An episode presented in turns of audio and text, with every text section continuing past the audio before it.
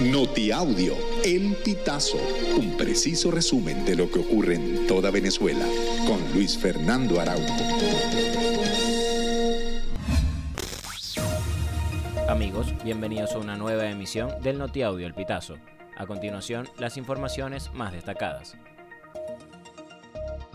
La Oficina de Derechos Humanos de la ONU en Venezuela confirmó la salida del país de tres empleados. Actualmente se encuentran en Panamá para proseguir desde ahí su labor, según confirmó este martes a EFE la portavoz del organismo, Marta Hurtado. La oficina que dirige el alto comisionado Volker Turk tiene mandato global, por lo que puede continuar monitoreando la situación de los derechos humanos de Venezuela, aunque no tenga presencia física en el país. Nicolás Maduro dijo que la oficina del Alto Comisionado de los Derechos Humanos de la Organización de las Naciones Unidas en Caracas se dedicaba al espionaje y la conspiración. De ser una oficina de asesoría técnica que debe respetar las instituciones y más bien es asesorar las reformas legales que el país necesita, asesorar las instituciones para que mejoren, de repente se transformó en una oficina de espionaje interno de conspiración interna. Yamile Barón es madre de un niño de 7 años de edad con fibrosis quística, una enfermedad genética que no tiene cura y que le diagnosticaron cuando tenía un año de vida. Con el pasar de los días, crece la angustia de esta mamá de 41 años que siente temor de que su hijo muera por no tener las medicinas que necesita.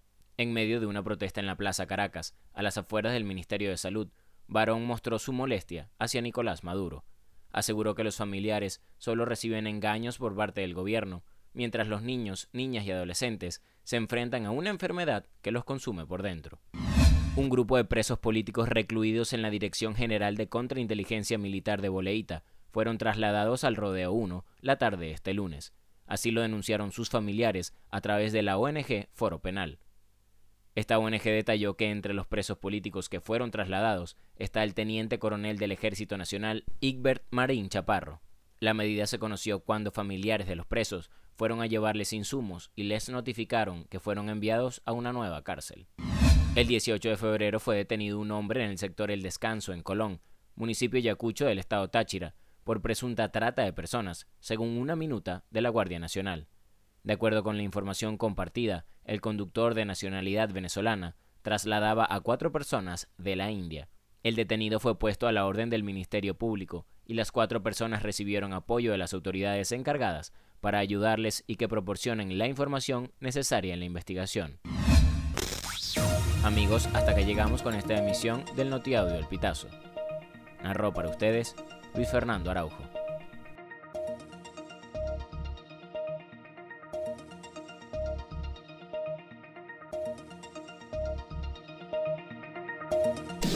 Estas informaciones puedes ampliarlas en nuestra página web elpitazo.net. También recibimos tus denuncias vía SMS o WhatsApp a través del 0414 230 2934.